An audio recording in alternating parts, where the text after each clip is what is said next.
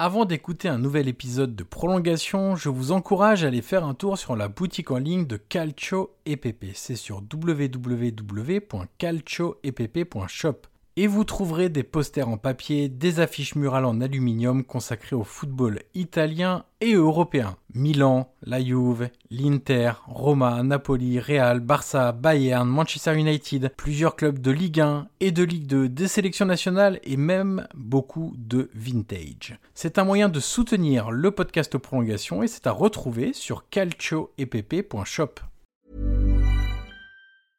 I'm Sandra, and I'm just the professional your small business was looking for. But you didn't hire me because you didn't use LinkedIn jobs. LinkedIn has professionals you can't find anywhere else, including those who aren't actively looking for a new job but might be open to the perfect role, like me. In a given month, over 70% of LinkedIn users don't visit other leading job sites. So if you're not looking on LinkedIn, you'll miss out on great candidates like Sandra. Start hiring professionals like a professional. Post your free job on linkedin.com/people today.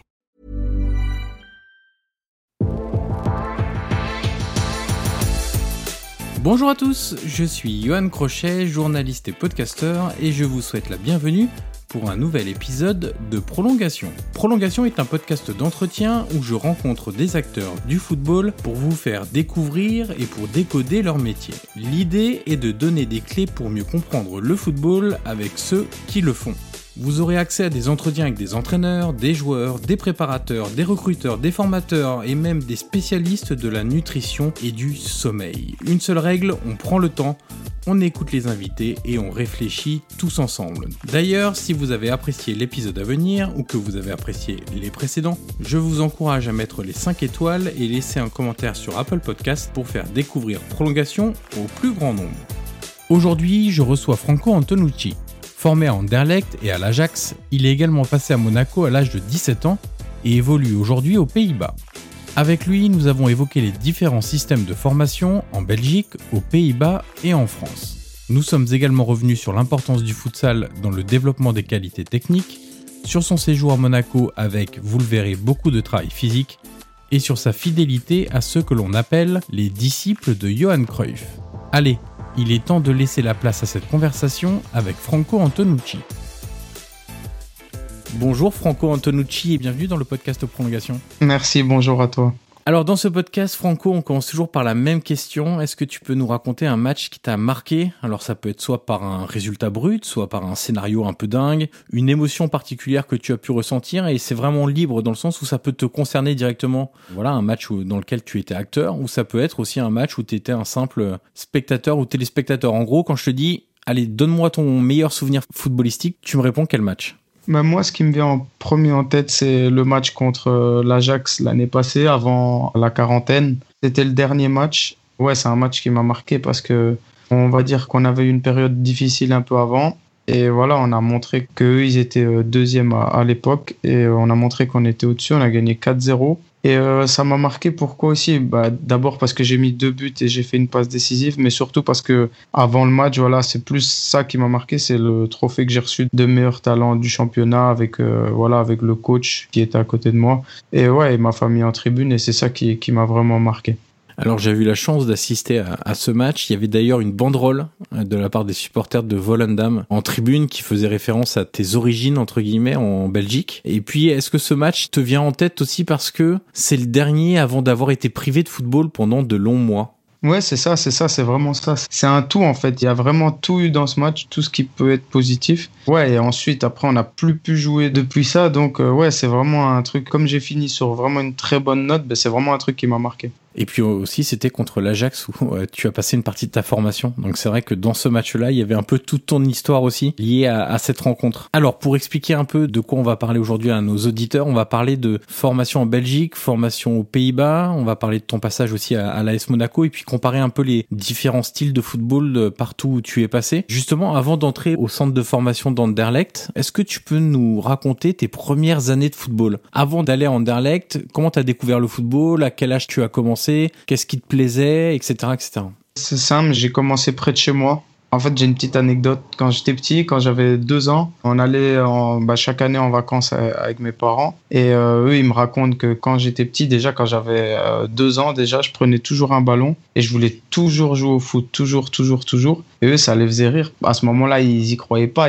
C'était juste un peu marrant que j'aimais trop ça. Je voulais toujours des ballons, toujours, toujours, toujours. Une fois, mon père, il a même fait 200 km en Grèce pour aller me trouver un ballon pour que je le laisse tranquille toutes les vacances. J'avais trois ans, je crois. Et ouais, et après, donc, quand ils ont vu ça, ils ont dit, bah, pourquoi pas l'inscrire? Parce que aussi j'étais quelqu'un d'un peu hyperactif et tout ça, donc j'avais besoin de me défouler. Donc ils se sont dit bah c'est une bonne chose pour le mettre au sport. Donc ils m'ont inscrit au, au foot et j'ai commencé au futsal moi. D'accord. À 5 ans. J'avais 5 ans, j'ai commencé au futsal. Ça s'appelait All Star and Saint-Pierre. C'est à côté de chez moi. Et euh, bah, j'ai commencé là, j'ai fait 6 mois, 6-7 mois. Et après, le même club, mais au terrain, enfin en football, il m'a pris. Il m'a dit ouais, il m'a dit ça serait bien aussi que maintenant tu fasses aussi le terrain et tout ça. J'ai dit ouais, pourquoi pas et tout ça. Donc je suis allé, j'ai aimé, mais j'ai toujours continué le futsal. En fait, j'aimais trop le futsal. Pour moi, c'était vraiment, c'était ça que je voulais faire de base. Mais après sur le terrain, voilà, en grandissant, après j'ai été à bah, Anne-Saint-Pierre aussi. C'est le premier club de foot que j'ai fait. Donc, je suis resté là, j'ai fait de mes 5 ans et demi à, à mes 8 ans.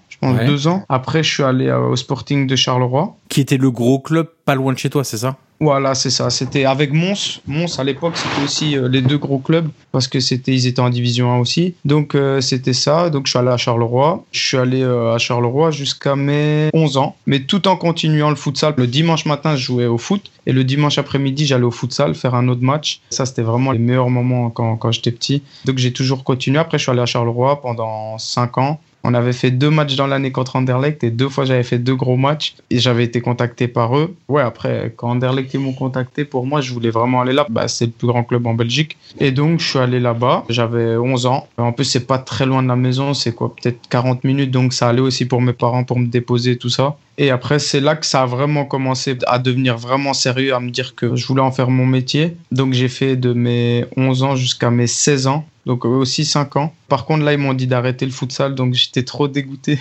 Et encore aujourd'hui, on sait que aux Pays-Bas, dans la pratique du football, on encourage beaucoup les footballs euh, connexes entre guillemets, c'est-à-dire le foot de rue entre guillemets, c'est-à-dire sur du béton, euh, avec l'exemple de l'Ajax, mais c'est pas les seuls. Hein. La Z le fait aussi, par exemple. Il y a le futsal et ce que moi j'appelle le foot squash. Je sais pas si c'est la bonne expression, mais en gros le football dans une cage avec euh, pour t'apprendre les rebonds, le ballon qui sort jamais, avec des plexiglas. Est-ce qu'aujourd'hui encore tu prends beaucoup de plaisir sur du futsal?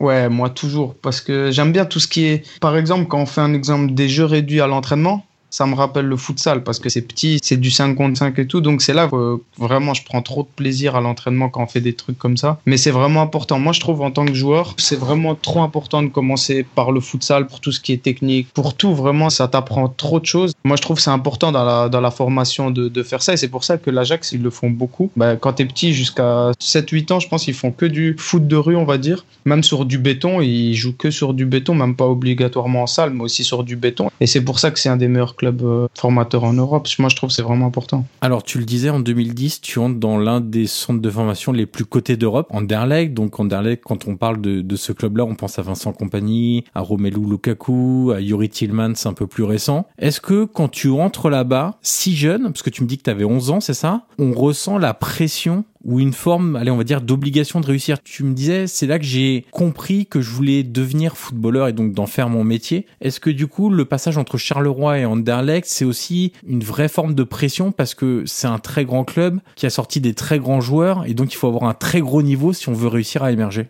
Ce qu'il y a, c'est quand tu viens d'un petit club à un gros club, tu vois que c'est plus pareil parce que ceux à ta position, ils sont aussi forts que toi ou peut-être des fois plus forts. Donc, euh, tu es obligé de te donner à fond, sinon tu peux pas. Même petit, c'est comme ça, c'est déjà la concurrence, elle commence déjà. Tu as envie de jouer, t'as pas envie d'être sur le banc. Donc, ouais, c'est là que ça a commencé vraiment, je trouve, à être plus sérieux parce qu'après, à Charleroi, c'était plus un club familial. Je connaissais bien les coachs et tout ça. Donc, c'était pas pareil. Mais après, une fois arrivé à Anderlecht, c'est professionnel parce que c'est un des meilleurs clubs en Belgique. Donc, là-bas, chaque match, ils veulent que tu gagnes. Même quand tu es petit, tu dois être champion, tu vois. Donc, ouais, c'est là que tu commences vraiment à avoir l'esprit compétiteur et, à vraiment te rendre compte de l'importance d'avoir une mentalité de gagnant, tout ça. Et c'est là que tu apprends. C'est là que je me suis vraiment rendu compte. Et est-ce que Anderlecht t'a dit pourquoi il voulait que tu arrêtes le, le futsal? Est-ce qu'il y avait une raison particulière ou c'était juste euh, faire deux matchs dans le même week-end, c'est pas trop conseillé? Ouais, voilà, c'est ça en fait. Parce qu'après aussi, quand tu commences à arriver en croissance, tu, presque dans les années qui suivent, tu arrives en croissance et pour eux, c'était vraiment pas bon pour, pour tout ce qui est les genoux et tout ça, pour les blessures et tout ça, faire deux matchs. Ils ont plus voulu, ils ont dit ouais, c'est mieux que tu te concentres maintenant que ici parce que voilà, tu joues pas dans un petit club donc tu es obligé de te concentrer que ici. Donc ouais, j'ai accepté, j'ai arrêté même si ça m'a fait trop de peine parce que vraiment le futsal c'est vraiment un des meilleurs moments dans, ma vie. Alors tout au long de ta formation en Belgique, donc du coup Charleroi et Anderlecht, est-ce que il y a des éléments qui ressortent chez tes formateurs? Comme par exemple la volonté de travailler la technique, des principes de jeu très définis. Ça peut être euh, soit une équipe de possession, avoir le ballon, une équipe qui euh, doit presser très haut, ou plutôt à l'inverse, qui doit savoir défendre, contre-attaquer, une certaine culture club à Anderlecht. Quels éléments t'ont vraiment marqué dans ta formation en Belgique? Bah, À Charleroi, j'avais 6, 7 ans, 8 ans, donc il n'y avait pas vraiment tout ça. C'est plus à Anderlecht que ça a commencé. Vraiment, euh, le beau jeu, la possession, toujours jouer vers l'avant. Aussi, on avait une composition un peu bizarre, mais c'était un 3-4-3 avec euh, un milieu à 4 en losange. Toute la formation, c'est comme ça. En Anderlecht, maintenant, je sais plus si c'est comme ça, mais en tout cas, quand on était petit, c'était obligatoire de U11 jusqu'à U16, je pense, ou U15, d'avoir euh, trois défenseurs, quatre milieux et trois attaquants. Je sais pas, peut-être pour avoir plus de solutions mieux, pour toujours être en surnombre et gagner, on va dire, entre guillemets, la bataille du milieu de terrain. C'est ça qu'ils voulaient. C'est vraiment en Anderlecht que ça a commencé. Alors avec les bons résultats internationaux de la, de la sélection belge au Mondial 2014, on a vu cette génération commencer à émerger, l'Euro 2016, la Coupe du Monde 2018, on a beaucoup parlé de la génération dorée, c'est un peu une tarte à la crème pour tous les pays, mais en tout cas pour la Belgique, on parlait de la génération Hazard, Lukaku, Mertens, De Bruyne, même s'ils sont pas tous le même âge, hein, mais on les a tous englobés dans cette génération-là, et on a insisté sur la qualité de la formation belge. Toi qui étais dans un club qui met beaucoup l'accent sur la formation, sans doute l'un en Belgique ou peut-être le club en Belgique qui insiste le plus sur la, formation. Est-ce que à travers le discours de tes formateurs, on ressentait cette importance-là de la formation? Est-ce qu'on vous tenait des discours précis sur l'importance pour les jeunes joueurs d'arriver jusqu'en équipe première? Ouais, bien sûr. Bah déjà, c'est pour ça que j'insiste que c'est vraiment là que ça a commencé à être vraiment sérieux. Parce que le jour où j'avais signé, bah, j'avais 11 ans et j'étais avec euh, le directeur de l'académie, il s'appelle Jean Kindermans. Il est encore là maintenant. Et euh, donc, le jour de la signature, on avait été voir l'équipe première ensemble. Donc, il m'avait invité à aller voir un match et tout ça. Et avant le match, dans le bureau, il me disait, ouais, c'est là que nous, on aimerait bien te voir plus tard et tout ça. Donc, alors que j'avais 11 ans, il me projetait déjà dans l'équipe première. Et ça, vraiment, ça m'avait marqué. Et, et, vraiment, je me suis dit, ça devenait sérieux, que voilà, qu'il il croyait vraiment en moi et que ouais, c'est un club qui croit aux jeunes et c'est ça qui est important. Alors en 2015, tu fais le choix de, de rejoindre un autre club réputé pour son académie, c'est l'Ajax, c'est parmi les plus grosses références. Je disais que Anderlecht était parmi les, les meilleurs clubs formateurs d'Europe. Allez, l'Ajax, on va dire qu'ils sont parmi les tout meilleurs clubs d'Europe, euh, réputé pour son académie, pour ses joueurs passés par son centre de formation qui ont réussi à s'imposer à la fois d'abord en équipe première, mais ensuite dans d'autres clubs européens. Est-ce que déjà tu peux nous expliquer ce choix de passer d'Anderlecht à l'Ajax? Est-ce que c'était pour entre guillemets voir autre chose? Est-ce que c'était pour franchir un cap comme une opportunité? Est-ce que c'était lié au discours des formateurs qui t'avait euh, particulièrement euh, plu? Ou est-ce que tout simplement, parce que quand t'es jeune, l'Ajax ça fait rêver? Non, mais déjà, ouais, déjà de 1, l'Ajax, ça fait rêver. Et euh, en plus, euh, Anderlecht, j'ai passé des trop bons moments là-bas. Mais après, pour être honnête, les deux dernières années, je sentais comme si je stagnais. Je me sentais pas trop progresser. Et ça, tu le ressens déjà aussi jeune Ouais, ouais, vers j'avais 14-15 ans et je voyais que, je sais pas, je voyais que je progressais plus trop. Je me suis dit peut-être qu'il faut que je franchisse un palier ou peut-être que je sais pas. À l'époque, il y avait deux clubs vraiment où je pouvais vraiment aller, c'était Lille ou l'Ajax. Et euh, parce que Lille, c'était aussi un, vraiment un bon club, aussi formateur. Quand il y avait, bah, il y avait Eden Hazard comme exemple. Donc je me suis dit peut-être que ça serait bien aussi. Mais finalement, j'ai parlé beaucoup avec Wim Young, avec Jasper, bah, les mêmes personnes avec lesquelles je suis maintenant. Et c'est eux qui m'ont vraiment donné envie d'aller là-bas. Alors on sait que, alors euh, je, vais reprendre les noms, c'est Wim Jonk, Ruben Jonkind, Jasper van Leuven, qui étaient des formateurs donc à l'époque euh, à, l'Ajax, directeur du centre de formation pour euh, Wim Jonk. Le discours qu'ils t'ont tenu, on sait que eux, ils ont, alors ça faisait partie de la génération post-plan à l'Ajax, qui avait remis un peu de l'ordre dans la formation et dans l'académie de l'Ajax, qui, je vais pas dire qu'elle périclitait, mais qui ne sortait plus de très bons joueurs, voilà, et qui avait donc des répercussions aussi sur l'équipe première, parce que quand tu plus de bons joueurs dans une équipe qui est habituée à compter sur ses jeunes joueurs, automatiquement en équipe première, ça devient compliqué. Et ces personnes-là insistent beaucoup sur quand elles recrutent des jeunes joueurs, sur leur présenter un plan de développement individuel qui souvent séduit bah, les jeunes joueurs parce qu'ils voient directement le chemin qui a été tracé pour eux et que s'ils répondent, évidemment, faut être bon, faut répondre aux exigences, mais si tout se passe bien, bah, le plan. Tu sais ce qui va se passer en Voilà, exactement. Et c'est ça qui t'a séduit aussi, justement?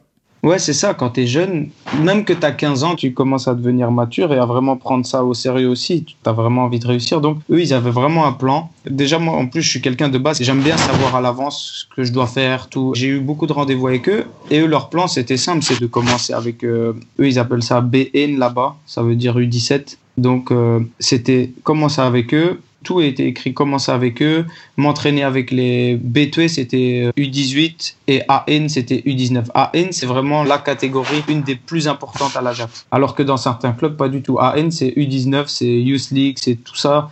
Donc, euh, c'était une des catégories les plus importantes. Et ils m'ont dit que j'allais m'entraîner aussi avec eux. Et ensuite, voilà, après, il y a les Young et puis il y a l'équipe première. Donc bah, à ce moment-là, j'étais encore jeune, mais moi je pensais déjà, tout était écrit, tout était bien planifié. Avec euh, Wim Young aussi, il était là, on avait des, des, entraînements individuels avec 4-5 joueurs, on avait des nutritionnistes euh, individuels, on avait des mentors, que ce soit physique, technique, mentale, On avait vraiment tout, tout, tout. C'était impressionnant comment à cet âge-là, il y avait tout, tout, tout, tout. T'avais tout en fait, tout, tout à ta disposition. Et euh, c'est ça aussi. Vraiment, je me suis dit, ben, je pense que là, j'ai l'impression de stagner. Je pense que là, je peux beaucoup progresser avec euh, avec tous ces entraînements, avec tout le plan qui était écrit, tu vois. Et justement, quand tu passes d'Anderlecht à, à l'Ajax, c'est ça qui t'impressionne le plus, c'est peut-être le nombre de personnes qui sont dédiées à ta réussite en tant que jeune joueur, le nombre de personnes qui vont être sur le moindre petit détail, qui n'existe pas dans tous les centres de formation, loin de là. Et on sait que l'Ajax a fait une spécialité de d'avoir des personnes, par exemple, qui t'expliquent même comment bien courir, par exemple. Et du coup, tu progresses sur tous les plans. Tu progresses sur la technique, évidemment sur le physique, sur l'intensité, la technique de course, sur bah, aussi tout ce qui est le fameux entraînement invisible. Tu parlais de nutrition, mais aussi le sommeil, comment réussir à évacuer la charge mentale. Tout ça t'a fait découvrir, on va dire que c'était un autre univers vraiment par rapport à Anderlecht, à l'Ajax? Bah, c'est pour ça que c'est un des meilleurs centres au monde. C'est c'est pas pour rien. Ouais, c'est vraiment aussi même quand tu fais des entraînements individuels, tu vois même Van der Sar ou Bergkamp ou Wim Jong, c'est quand même un peu des exemples. Bah, ça te motive encore plus et tu sais qu'eux ils vont vraiment t'apporter quelque chose. Je pense que c'est ça qui manque un peu en Belgique. C'est pas vraiment des anciens il manque ça, je trouve un peu dans la formation. Maintenant, je pense que ça a changé un peu, mais en tout cas, à l'époque, c'était, il manque un peu d'anciennes icônes, d'anciennes personnes importantes. Moi, je trouve que ça, c'est important quand tu es jeune de prendre exemple sur eux, d'écouter leurs conseils parce que tu sais qu'ils ont fait des grandes carrières et donc ça te fait prendre plus conscience des choses. Est-ce que tu as retrouvé du coup à, à l'Ajax le côté euh, que tu aimais tant, le, le futsal, jouer au foot un peu partout? C'est vrai que quand on est jeune, euh, on n'a pas besoin forcément d'une structure pour jouer. C'est-à-dire qu'on n'a pas besoin d'un city stade ou d'être sur un stade de foot. Quand on est jeune, on joue dans la rue, on joue sur des esplanades, des places, sur du béton, peu importe, des chemins en pierre, on joue un peu partout. Est-ce que ça, tu l'as retrouvé aussi du coup euh, à l'Ajax, ce côté football plaisir lié à l'enfance du coup? Ouais, ouais, bien sûr, parce que tous les entraînements, déjà, c'était beaucoup des 1 contre 1, des 2 contre 2, des 5 contre 5. Souvent, on faisait beaucoup de petits matchs, beaucoup de, de jeux réduits et tout ça. Je sais pas si, si t'es déjà allé, mais on a même une grande salle là-bas, un terrain euh, couvert. C'est une grande salle avec euh, tous des petits terrains et tout ça, vraiment, pour travailler la technique et tout ça. Je crois que c'est lié à leur sponsor Adidas, il me semble. Ce... Ouais, c'est ça. Ouais, c'est ça. Hein. Toi, tu disais, euh, c'est important quand on est jeune de commencer par le futsal. Encore aujourd'hui, avec les yeux de maintenant, tu considères que pour des jeunes footballeurs, travailler toutes les surfaces, alors les surfaces, je parle pas des surfaces de pied, mais les surfaces, euh, le béton entre guillemets, le terrain, l'herbe, le synthétique, du revêtement euh, générique entre guillemets, pas forcément que de l'herbe, c'est important pour toi sur le plan technique? Ouais, bien sûr. C'est toujours aussi important parce que maintenant, c'est vrai que le foot, il change un peu. C'est beaucoup physique. Ça devient beaucoup physique, athlétique. Je pense que tous les joueurs de foot en tout cas, moi, ce que je pense, c'est que c'est vraiment important le, le, futsal pour, euh, pour tout, pour la technique. Même les, petits jeux, les petits jeux à trois, et vraiment les combinaisons au futsal, t'apprends vraiment trop de choses et je pense que c'est vraiment important. Moi, je le conseille à tout le monde. Justement, on parlait de, de surface. Ce qui est important aussi, c'est que, alors je vais parler des Pays-Bas, mais c'est valable dans d'autres pays. Maintenant, on a les pelouses naturelles, on a un mix entre naturel et synthétique, les pelouses synthétiques, les pelouses synthétiques neuves et celles qui sont usées. Et c'est vrai qu'aux Pays-Bas, il y a des des, euh, on en avait parlé une fois, mais il y a des équipes qui ont des synthétiques vraiment très usés où les ballons fusent totalement, où c'est difficile de jouer au foot. Justement, s'entraîner sur toutes ces surfaces là aussi, c'est réduire le côté aléatoire, c'est avoir déjà des repères sur un peu toutes les surfaces pour maîtriser bah, les rebonds, comment doser ses passes, même sur comment courir, parce que les appuis sont différents sur synthétique que sur pelouse naturelle. Tout ça, c'est un truc aussi qui t'a semblé important? Ouais, ouais, c'est sûr, ça change vraiment tout quand tu joues sur synthétique ou sur euh, herbe normale. C'est, on dirait que c'est pas le même foot en fait. Même quand tu veux faire une passe, tu dois doser le ballon différemment quand tu es sur herbe ou sur synthétique. C'est tout des trucs, même les contrôles. Tu peux, par exemple, sur l'herbe, le contrôle semelle, il va moins passer que sur synthétique. C'est tout des choses que tu apprends après à force de côtoyer plein, plein, plein de terrains différents. Je pense ça, c'est bien. Ça, ça t'apprend aussi beaucoup de choses. Alors, pour donner une idée, tu as 16 ans, je crois, quand tu arrives à l'Ajax. Parmi tes coéquipiers, il y a par exemple Justin Kluivert, Sven Botman qui est maintenant à Lille d'ailleurs, ouais. Mitchell Baker qui est au Paris Saint-Germain. Est-ce que quand on a été formé dans un club aussi euh, réputé où la concurrence est folle, euh, parce qu'il y a certes beaucoup de joueurs, mais beaucoup de bons joueurs aussi à tous les postes, est-ce qu'on arrive à quand même tisser des liens d'amitié, de, alors pas forcément avec les, joueurs que je viens de citer, mais comment on gère en gros le rapport entre euh, tisser des liens dans le groupe et une concurrence qui est présente et le fait que bah, il faut quand même être meilleur que son voisin? Mais en fait, justement, c'est ça qui m'a choqué, c'est que là, là-bas, tout le monde était, était vraiment fort mais on dirait que tout le monde était content pour l'autre. Je sais pas, j'ai l'impression que c'est vraiment difficile à expliquer, mais par exemple, un Kluivert, un super joueur et tout ça, mais moi, quand je suis arrivé, si, si moi j'allais mettre un but euh, exceptionnel ou quoi, il allait être encore plus content pour moi que, que moi-même presque. C'est, c'est, je sais pas, c'est une autre mentalité. C'est vraiment. Tu penses que c'est lié à la mentalité néerlandaise entre guillemets ou à la culture club? Ouais, je pense que c'est les deux parce que déjà les Hollandais c'est vraiment des bonnes personnes. Il n'y a pas de jalousie, il n'y a pas tout ça. Et euh, en plus à l'Ajax, bah, c'est vraiment un esprit d'équipe. C'est pour ça ils apprennent ça. Il n'y a pas d'individualité là-bas. Bah, il y a même eu un truc que tu vois des fois dans les autres clubs ça arrive pas. Une fois, euh, bah, Kluivert c'est quand même là-bas on va dire la petite star de, de l'équipe. Bien sûr. Une fois U19 je pense, il avait un coach Winston.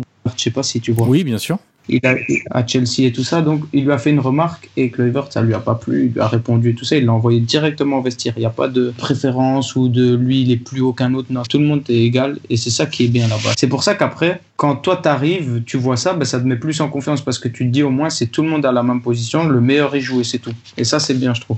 Et, et d'ailleurs, on le voit, je souscris évidemment à ce que tu dis. Euh, ce qui est intéressant de noter quand on les suit sur Instagram, par exemple, les footballeurs de l'Ajax, c'est que dès qu'il y a un joueur qui est transféré, ou dès qu'un joueur, par exemple, a une première sélection chez les Espoirs ou une première sélection A, on voit tous ceux de la même génération venir le féliciter sur Instagram. Et ça, c'est vrai que c'est assez marquant. Euh, j'ai pas de souvenir en tête là euh, immédiat, mais si par exemple, si on prend Sergino Dest, euh, qui a été transféré cet été au Barça, le nombre de joueurs de la génération de Dest, voilà, qui ont mis des posts sur Instagram, qui l'ont félicité, etc. C'est pas juste deux ou trois joueurs, c'est vraiment, on peut être à 30, 40 joueurs, quoi. Ouais, ouais, j'ai remarqué aussi vraiment. Ah, c'est impressionnant. Mais même des joueurs de même de son poste et tout, il n'y a pas de jalousie. Vraiment, tout le monde est content pour eux. Et ça, je trouve, c'est vraiment important quand tu es dans un groupe où tout le monde joue l'un pour l'autre, où tu sens vraiment que tout le monde s'apprécie. Bah, c'est vraiment le plus important. C'est pour ça que ça marche bien là-bas. C'est la mentalité vraiment, elle est, elle est top là-bas. Et puis, ce qui est intéressant de noter aussi, c'est que c'est pas seulement, tu vois, les plus, euh, j'allais dire les plus forts entre guillemets ou les stars parce que c'est toujours facile de, de, faire un poste pour euh, Hakim Ziyech par exemple. Mais si t'as un joueur même qui jouait pas trop en U21 et qui va être transféré en D2 néerlandaise bah il y aura quand même beaucoup de messages positifs en fait. C'est pas parce que tu vas signer au Barça ou à Twente par exemple que il va avoir une différence. Et en fait c'est pour c'est vraiment pour la personne en fait. Parce que je pense que humainement il s'apprécie beaucoup et, euh, et c'est sincère. Donc c'est plus dans ce sens-là que vont poster des choses ou quoi. Même, même avec moi, quand, quand je suis parti, tout le monde, tout le monde, tout le monde m'a envoyé des messages vraiment positifs et tout ça. Et ça fait prendre conscience que c'est vraiment des bonnes personnes. Et je pense que c'est un peu des deux. C'est la mentalité du club et aussi la mentalité des Hollandais. Ils sont comme ça. Est-ce que tu l'as retrouvé ailleurs ça, ou est-ce que tu l'avais avant, par exemple à Anderlecht, ou est-ce que tu l'as retrouvé à Monaco, ou est-ce que tu te dis c'est vraiment particulier à l'Ajax?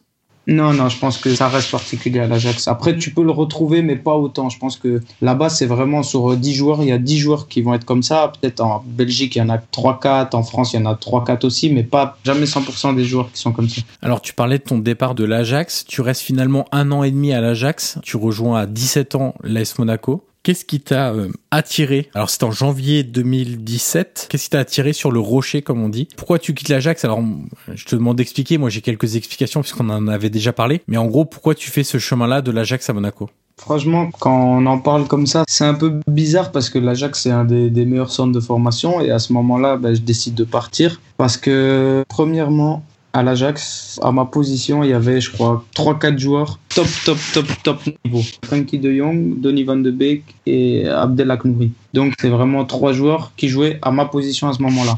Et j'avais 17 ans, eux, ils avaient 19 ans. Et donc, je me disais, ils vont rester quelques années. C'est la vérité. Malheureusement, pour Nouri, ça, ouais, ça s'est mal passé. Ça fait vraiment de la peine pour lui. Après, voilà, De Jong et Van de Beek qui sont, bah, Van de Beek qui viennent partir maintenant, juste euh, maintenant. Donc à l'époque, je me disais, ouais, c'est un peu compliqué d'avoir peut-être du temps de jeu pour le futur. En plus, Jasper et Ruben, ils avaient quitté le club aussi. Donc ça, c'est deux facteurs vraiment que je me posais beaucoup de questions. Et ensuite, bah, Monaco, ils sont venus.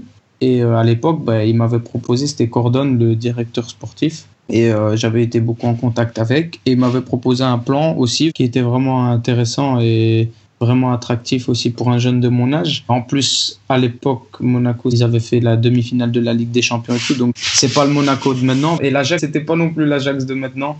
C'était pas Ligue des Champions, ils étaient pas non plus champions aux Pays-Bas souvent, donc je me suis dit, pourquoi pas, ça peut être un, bon choix. Et euh, donc je suis allé là-bas. Et est-ce que tu avais euh, d'autres propositions à ce moment? Jewelry isn't a gift you give just once. It's a way to remind your loved one of a beautiful moment every time they see it. Blue Nile can help you find the gift that says how you feel and says it beautifully with expert guidance and a wide assortment of jewelry of the highest quality at the best price. Go to BlueNile.com and experience the convenience of shopping Blue Nile, the original online jeweler since 1999. That's BlueNile.com to find the perfect jewelry gift for any occasion. BlueNile.com. Ouais, j'avais Séville et Dortmund avec Monchi à Séville. Ouais. Et à Dortmund, je sais plus du tout c'est qui. Ils avaient contacté mon père. Et alors justement, qu'est-ce qui te fait choisir Monaco plutôt que Séville et Dortmund? Déjà, Séville, c'était l'Espagne. Je me disais, ouais, j'ai pas envie, parce que j'avais déjà connu ça, changer de pays, la langue et tout ça, j'avais eu du mal. Donc, je me suis dit, j'ai pas envie d'aller en Espagne tout de suite. Je préférerais aller en Espagne plus tard. J'aimerais bien jouer plus tard en Espagne, mais je me voyais pas aussi jeune aller en Espagne. Plus, Séville, c'était aussi un gros effectif avec beaucoup de joueurs et je me suis dit, j'avais pas spécialement envie d'aller là-bas. Dortmund, en fait, c'était entre les deux. J'hésitais entre les deux parce que Dortmund, j'avais vraiment envie d'aller aussi et Monaco aussi. Et après, je me suis dit, ouais, l'Allemagne. C'est vrai qu'à ce moment-là, j'ai plus privilégié, on va dire, entre guillemets, le confort, plus la langue aussi, le temps aussi, voilà, parce que c'était plus là-bas, c'est le sud et tout ça, la langue, je vais pas devoir me réadapter avec l'allemand, plus c'est vraiment pas facile. Donc ouais, c'est ça qui m'a fait aussi plus choisir et en plus j'avais eu plus de discussions avec le directeur de Monaco comme quoi j'allais plus m'entraîner avec les pros que dans les deux autres clubs. Dans les deux autres clubs, c'était plus U19 et réserve. Là-bas, c'était directement réserve et pro. Donc ça aussi, ça m'a fait plus euh, aller vers euh, du côté de Monaco. Alors là encore, on va jouer au petit jeu des comparaisons. Euh, mais quelle différence tu notes lors de ton passage de l'Ajax à Monaco? On a parlé des différences entre Anderlecht et l'Ajax. Cette fois-ci, entre l'Ajax et Monaco, euh, quelle différence tu as noté Alors ça peut être sur le plan du jeu, sur euh, la technique, le physique, sur la vision du football, sur la culture club, etc entre Anderlecht et l'Ajax, niveau foot, footballistiquement, c'était pas non plus un gros changement parce que c'est plus ou moins le même style, c'est vraiment la formation, le beau jeu et tout ça. Mais vraiment, par contre, entre l'Ajax et Monaco, c'est vraiment deux mondes différents. Quand je suis arrivé à Monaco, c'était vraiment, c'était que le physique il n'y avait pas vraiment de jeu. C'était vraiment bizarre pour moi et nouveau parce que moi, j'avais connu bah, jusqu'à présent que le foot, que le beau jeu et tout ça. Et là-bas, c'était vraiment tout le contraire. Donc, bah, ça a été un peu compliqué au début. En plus, surtout en CFA. Dans des championnats de, jeunes aux Pays-Bas, c'est vraiment un autre monde avec euh, la CFA. C'est vraiment pas du tout le même. Parce que CFA, tu joues contre des adultes, du coup. Euh. Ouais, c'est ça. Tu joues contre des adultes, contre des, des gens qui travaillent aussi après le foot. Donc, euh, c'est vraiment pas du tout pareil. Là-bas, l'Ajax a l'habitude d'être euh, toujours dans le confort, les beaux terrains. T'as tout pour être bien. Là-bas, après, à Monaco, c'était plus compliqué. Tu vas en CFA, des fois, tu vas jouer, je sais pas moi, à Toulon ou à IR. C'est tous des clubs et les terrains, il y a des trous partout et tout ça. Donc, c'est vraiment un autre monde. C'est vraiment beaucoup plus physique, là, le niveau. Et t'as eu du mal à t'adapter, du coup? Bah, au début, ouais, quand même, parce que ça jouait pas comme j'avais l'habitude, en fait. Par exemple, euh, à l'Ajax ou à Anderlecht, on avait l'habitude de toujours reconstruire de derrière. Et à Monaco, c'était pas du tout le cas. C'était plus tout ce qui est un peu de duel aérien et tout ça. C'était vraiment pas trop mon, style de jeu. Donc ouais, au début, c'était quand même assez compliqué. Bah, en fait, je m'attendais à ça, mais pas autant parce que je me disais que je savais que la France était à un niveau beaucoup plus physique, mais je savais pas que c'était vraiment tout le contraire de l'Ajax ou de Anderlecht. Alors pendant six mois, si je me souviens bien de nos échanges précédents, tu t'entraînes régulièrement avec l'équipe première, comme te l'avait dit Cordon d'ailleurs, et puis lui il part au bout de six mois. Et là tu es essentiellement avec la réserve, si je dis pas de bêtises, une fois qu'il est parti. Durant cette période, comment est-ce que tu réussis à rester dans le chemin de la progression? On parlait de l'Ajax qui te présente un plan de développement, enfin pas incroyable, mais très précis. À Monaco, comment tu te dis sur le plan de la progression individuelle, faut que je reste dedans absolument concentré. Qu'est-ce que Monaco t'a apporté dans ton apprentissage du football à ce moment-là? Pour être vraiment honnête, le jour où Cordon il est parti, eh ben, il y avait plus de plan en fait c'est fini. Moi, je, devais me, me, débrouiller tout seul. Vraiment. En fait, je savais même pas comment ça allait se passer. J'étais en CFA parce que, voilà, Cordon, il est parti. Donc, euh, Jardim, il comptait pas trop sur moi. Donc, bah, je suis resté en CFA. Et après, c'est vraiment, tu vis le jour le jour et tu vois ce qui se passe parce que tu sais pas du tout ce qui peut se passer. Donc, ce que tu fais, bah, c'est que bah, tu travailles dur aux entraînements en CFA. Le problème, c'est que c'est ça quand je parlais de confort avec l'Ajax, tu as tout vraiment à disposition. En CFA, on n'avait pas de salle de muscu. On n'avait pas d'entraînement de courses comme on avait là-bas. On n'avait pas de, de, tout ce qui est nutritionniste et tout, tout des trucs comme ça, on n'avait pas. Donc bah, après, faut se débrouiller tout seul. Donc ce que j'ai fait dans ma période là-bas, c'est que j'ai pris un préparateur euh, personnel, on va dire, et donc, je m'entraînais deux fois. J'essayais de faire le même truc que je faisais à l'Ajax. Tu vois, m'entraîner deux fois par jour, des fois une fois, des fois deux fois, faire ça comme entraînement. Tu vois, c'est plus grâce à ce que j'avais appris plutôt que ce que je devais apprendre que j'ai progressé, on va dire. D'accord. Ça t'a responsabilisé, on peut dire aussi. Euh, c'est-à-dire que quand t'es livré à toi-même, bah, t'as pas trop de choix, en fait. Faut te prendre en main.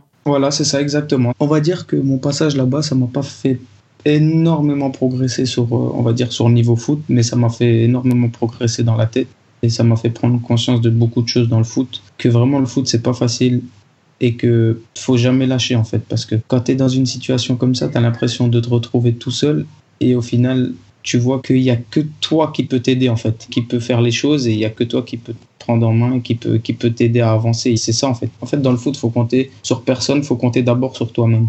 Alors Monaco à ce moment-là fait signer beaucoup de jeunes et tu te retrouves aussi dans une situation où tu dois jouer et pas jouer seulement en CFA avec la réserve. Et là un peu à la surprise générale parce que moi je te connaissais déjà de l'Ajax évidemment, tu décides de rejoindre en prêt Volendam. Alors Volendam c'est un club de D2 néerlandaise. Donc tu acceptes de passer de Monaco à la D2 néerlandaise et alors moi je connais un peu l'histoire puisque euh, comme je l'ai dit on s'est déjà rencontré à Volendam. Mais est-ce que tu peux nous raconter pourquoi tu décides de faire ce qu'on appelle à ce moment-là un pas en arrière arrière, entre guillemets, c'est-à-dire redescendre d'un niveau pour mieux faire repartir ta carrière donc j'avais fait deux, deux, années en CFA et donc j'attendais. Et alors, je me permets juste de te couper. Est-ce que tu, à ce moment-là, tu as encore la notion de plaisir? Des six premiers mois, parce que là c'était vraiment top. Les six premiers mois c'était vraiment top quand je m'entraînais avec des Mbappé, des Lemar et tout ça. C'était vraiment le top du top. Ben, c'est là que j'ai progressé le plus, je pense, dans les deux ans et demi que j'ai fait. Et après, on va dire, ça paraît long et c'était vraiment long ben, pendant deux ans. C'était plus trop de plaisir en fait. C'était vraiment plus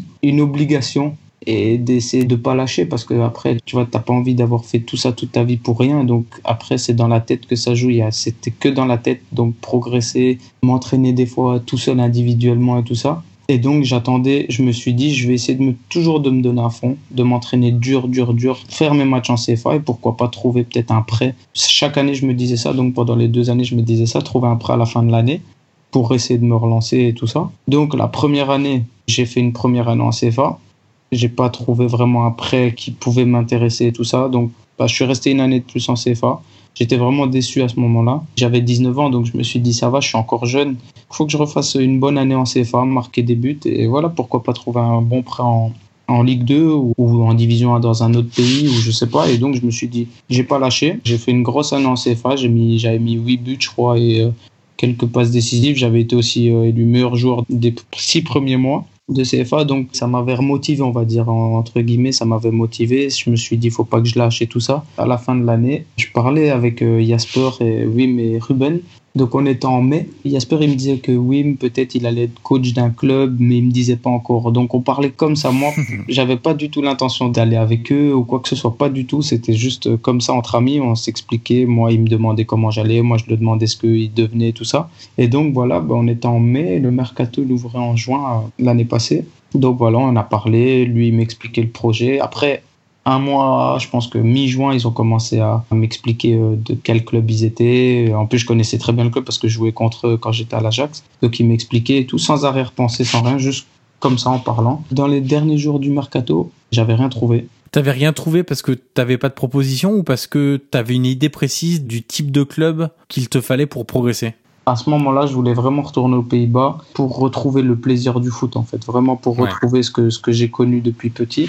Et donc, euh, le problème, c'est que quand tu es en CFA, les clubs hollandais, c'est difficile à regarder les matchs, c'est difficile à. C'est pas télévisé. Sur une stade, c'est compliqué à trouver les, les, matchs. Donc, eux, pour eux, bah, je comprends parce que c'était pas facile à me voir jouer. Donc, euh, ils peuvent pas prendre le risque. Donc, j'avais pas vraiment trouvé quelque chose que je voulais. Et donc, dans les trois derniers jours, je pense, bah, il y a Ruben qui est venu à la maison. Il est venu chez moi à Monaco avec, avec sa voiture. Et il a dit pourquoi pas essayer, euh, tu vois, ça avec euh, Monaco, un, prêt ou quoi. Et moi, j'étais vraiment content parce que je me suis dit, voilà, c'est peut-être ça que j'ai besoin et pour enfin reprendre du plaisir. En fait, c'est ça que je voulais. C'était à ce moment-là, c'est vraiment reprendre du plaisir et entre guillemets re-aimer le foot et refaire ce que j'ai toujours aimé. Et donc, ils sont venus. On a réussi à trouver un, un arrangement avec le club et après, j'étais soulagé. Bah, d'aller là-bas, vraiment, ça m'a fait vraiment du bien.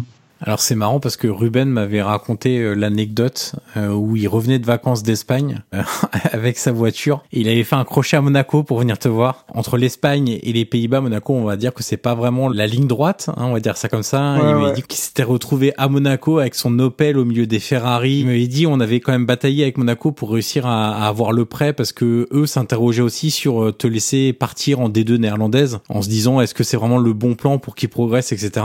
Et qu'ils avaient fait un document là encore, pour montrer quelles étaient les étapes qu'il comptait te faire passer. Et là, Monaco avait été convaincu et au final, on va parler de Volendam maintenant, mais ils ont eu raison puisque ta saison à Volendam la saison passée, alors qui au final tronqué parce que bah, le, championnat s'est arrêté début mars et n'a pas repris aux Pays-Bas comme en France et, en Belgique d'ailleurs. Tu termines, je crois, avec 11 ou 12 buts, 3 ou 4 passes décisives, il me semble, quelque chose comme ça, ou 4 ou 5, je sais plus. Tu fais une énorme saison, tu as été élu euh, joueur de la période, alors ça, pour expliquer aux auditeurs, la, la D2 néerlandaise un peu compliquée en termes d'organisation. La saison est découpée en quatre périodes différentes et tu avais été élu joueur de la deuxième, c'est ça? Ou de la troisième? La troisième, la troisième. Voilà, c'est ça. Tu avais reçu d'ailleurs, on en parlait au tout début, le trophée euh, du meilleur joueur euh, lors de l'avant-match avec Wim Jonk contre la réserve de l'Ajax. Euh, à la fin de la saison, tu as été élu aussi joueur du club de Volendam. Donc tu as fait une très très grosse saison. Meilleur buteur du club aussi, égalité avec Kars, le numéro 9. Exactement. Et donc, effectivement, au-delà du plaisir que tu as retrouvé, il y a aussi eu les performances qui allaient avec. Juste pour revenir sur Ruben, Wim et, et Jasper, donc les trois anciens de l'Ajax qui t'avaient fait venir à l'Ajax, qui t'ont fait venir à Volendam ensuite. Est-ce que tu peux nous, expliquer pourquoi ils sont si importants au final? Et ils le sont encore puisque t'es, on en parlera après, mais t'es retourné une deuxième année à Volendam. En quoi ils sont si importants pour ton développement? Et en quoi ils ont été si importants dans ta carrière jusque-là? Déjà, je les connais depuis l'âge de 15 ans. Oui, mais Jasper, ils me connaissent. Moi, je les connaissais pas personnellement, mais ils me connaissent depuis que j'ai 12 ans. Donc, ça fait déjà quelques années qu'ils me connaissent en tant que joueur et aussi en tant que personne. C'est des personnes importantes dans le sens que je suis allé aussi avec eux à l'Ajax. Et euh, ensuite, quand ils sont partis, bah, j'ai senti que c'était plus pareil et je sentais comme un manque de ce qu'ils pouvaient m'apporter. Donc, euh, c'est aussi une raison pour laquelle j'étais parti. Maintenant, j'ai eu la chance de, de retourner avec eux euh, et c'est vraiment important pour moi. C'est comme une famille maintenant. C'est des personnes vraiment qui me connaissent par cœur et ils savent de quoi j'ai besoin pour arriver au top. Qu'est-ce qui te plaît dans la philosophie qu'on lit à Johan Cruyff, qu'il a instauré euh, alors au Barça, qu'il a instauré à l'Ajax? C'est lui qui a fait pivoter aussi l'académie de l'Ajax en 2010. J'en ai parlé juste avant avec ce plan Cruyff pour le remettre d'aplomb. Qu'est-ce qui te plaît dans cette philosophie Cruyff, dont justement les trois formateurs et entraîneurs, directeurs du développement, ils ont beaucoup de, titres, euh, Wim Jonk, Ruben Jonkind et, Jasper Van Leuven s'inspirent. Qu'est-ce qui te plaît vraiment dans cette philosophie Cruyff? Mais c'est vraiment déjà, c'est tout ce qu'on a parlé jusqu'à maintenant, c'est tout ce qui est le beau jeu, c'est vraiment euh, trop individuel. Ils prennent au cas par cas et ils font vraiment tout ce que tu as besoin. Ils analysent tout, vraiment tout. Même comment tu cours, comment tu manges, comment tu dors, comment c'est vraiment c'est ça en fait leur, plan. C'est pas que aussi sur le terrain, c'est aussi en dehors. Et ça, c'est vraiment important. Par exemple, depuis, bah, depuis que je suis revenu à Volendam, j'ai changé toute ma nutrition, comment je dormais grâce à Ruben. Donc ça, c'est des trucs que peut-être j'aurais jamais fait si, si je les avais pas connus. Pour le futur, c'est vraiment des trucs trop importants que peut-être on fait pas attention sur le moment même, mais que pour le futur, c'est vraiment important. Alors tu parlais de, de la nutrition. C'est intéressant parce que beaucoup de jeunes, et d'ailleurs avant ta rencontre avec Ruben, tu n'avais pas conscience de ça, euh, puisque c'est lui qui t'a fait prendre conscience de ça. Quelle différence t'as noté entre toi avec ta nutrition d'avant et toi avec ta nutrition d'aujourd'hui? Bah, franchement, ça a tout changé de A à Z. Après, j'étais pas quelqu'un qui mangeait extrêmement mal, mais je suis quelqu'un qui mangeait beaucoup entre les repas. Je buvais très peu d'eau même c'est des détails, par exemple, c'est tous des trucs que Ruben il m'apprend, même la marque de l'eau. Ben, elle, a changé euh, la marque euh, du lait que je bois le matin. Elle a changé. Par exemple, avant pour moi, euh, ben, moi j'aime trop le chocolat, donc je mangeais que du chocolat blanc. Maintenant, c'est que du chocolat noir. C'est tout des eh, Parce que tu es belge, ça c'est l'influence. c'est ça le problème. Et aussi, j'avais aussi un, avec les, les, boissons, ça c'était vraiment le plus dur. C'est les boissons sucrées, gazeuses et tout ça.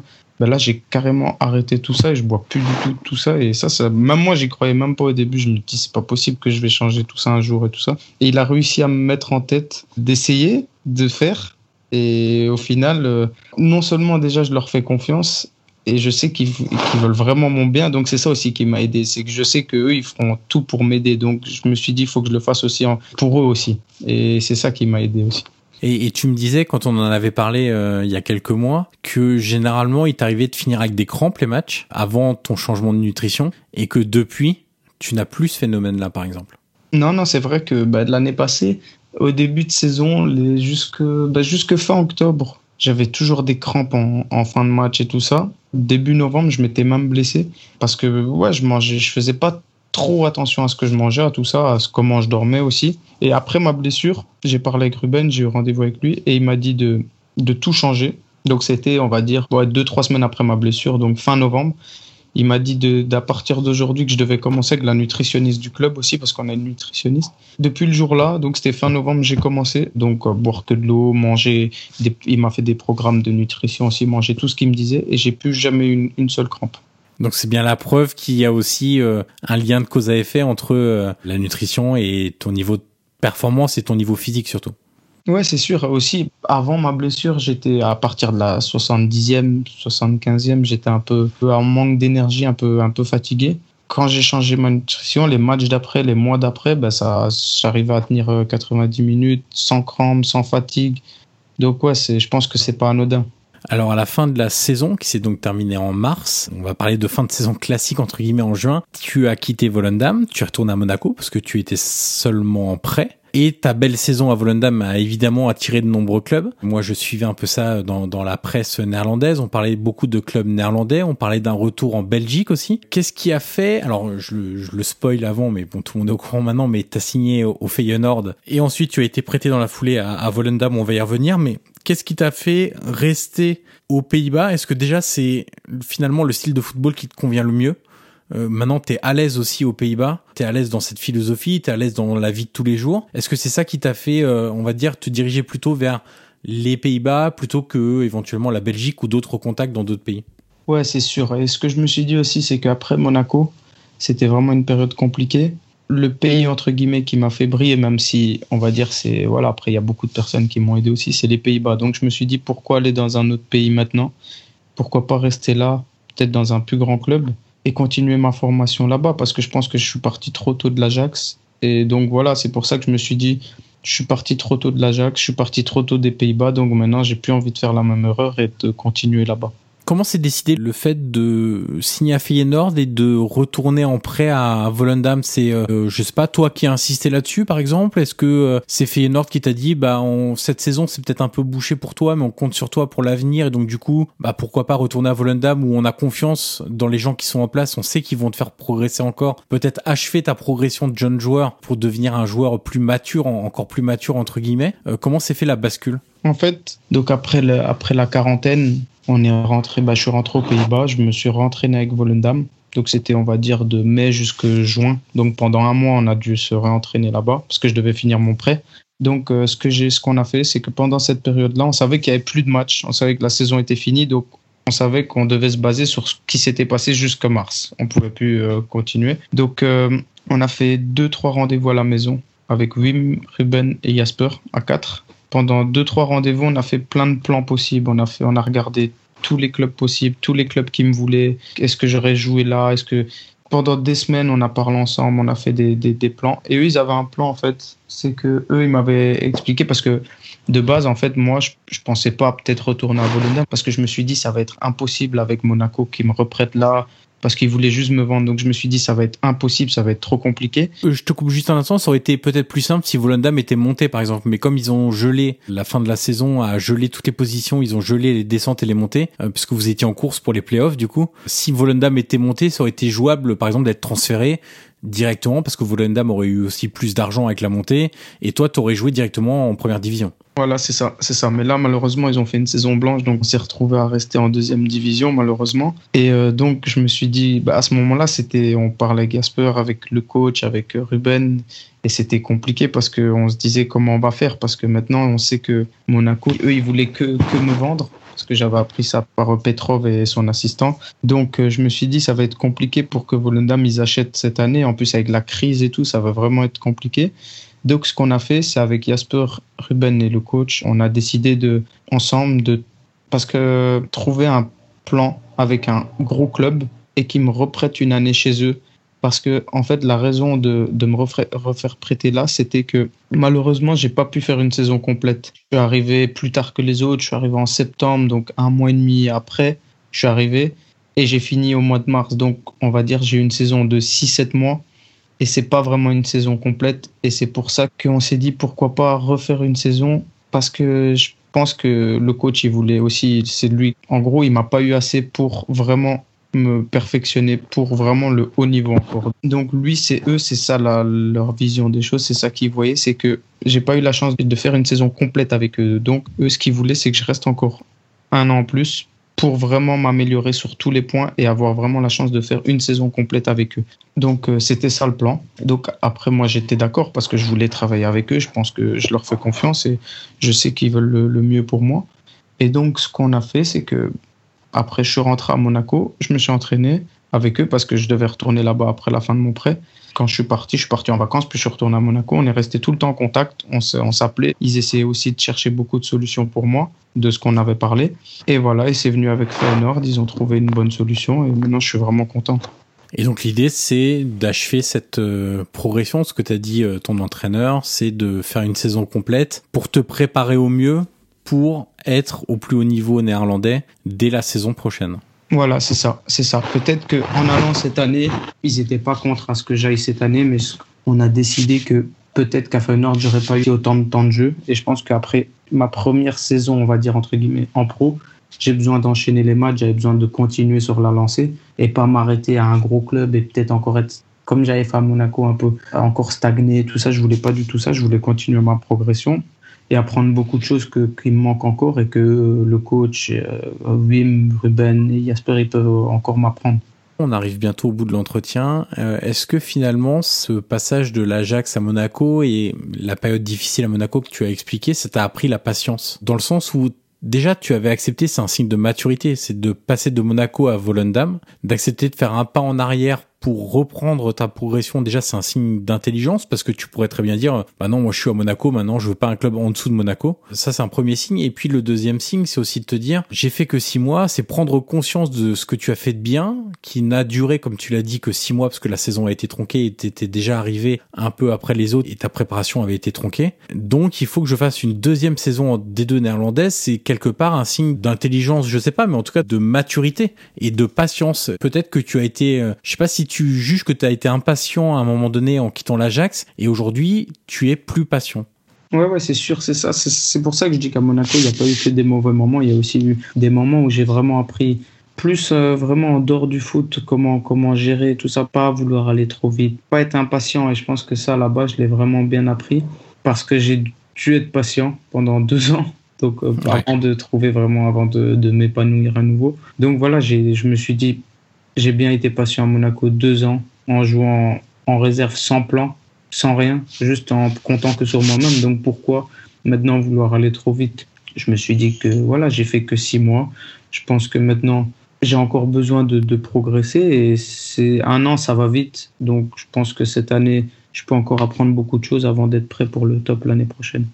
Alors Franco, la dernière question de l'entretien est toujours la même pour tous mes invités. Euh, qui aimerais-tu entendre dans ce podcast dans les prochaines semaines? Est-ce que tu as un nom en particulier à me soumettre ou plus simplement un métier que tu aimerais que les auditeurs découvrent?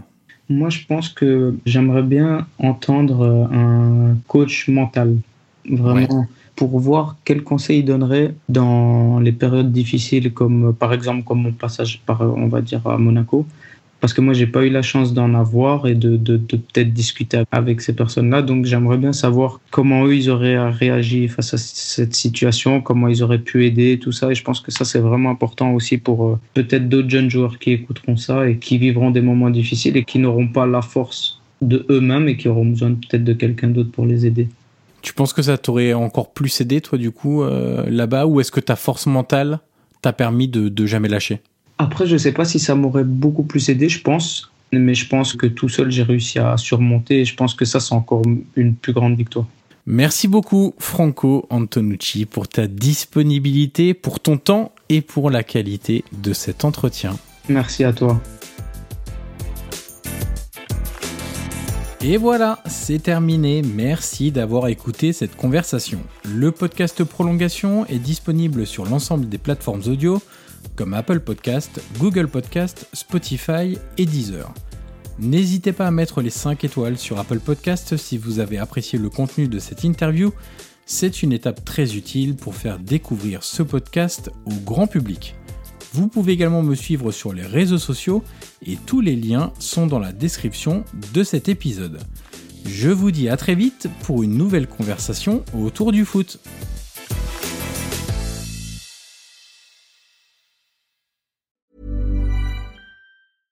Imagine the softest sheets you've ever felt. Now imagine them getting even softer over time. That's what you'll feel with Bowl and Branch's organic cotton sheets. In a recent customer survey, 96% replied that Bowl and Branch sheets get softer with every wash. Start getting your best night's sleep in these sheets that get softer and softer for years to come. Try their sheets with a 30-night guarantee. Plus, get 15% off your first order at bowlandbranch.com. Code BUTTERY. Exclusions apply. See site for details.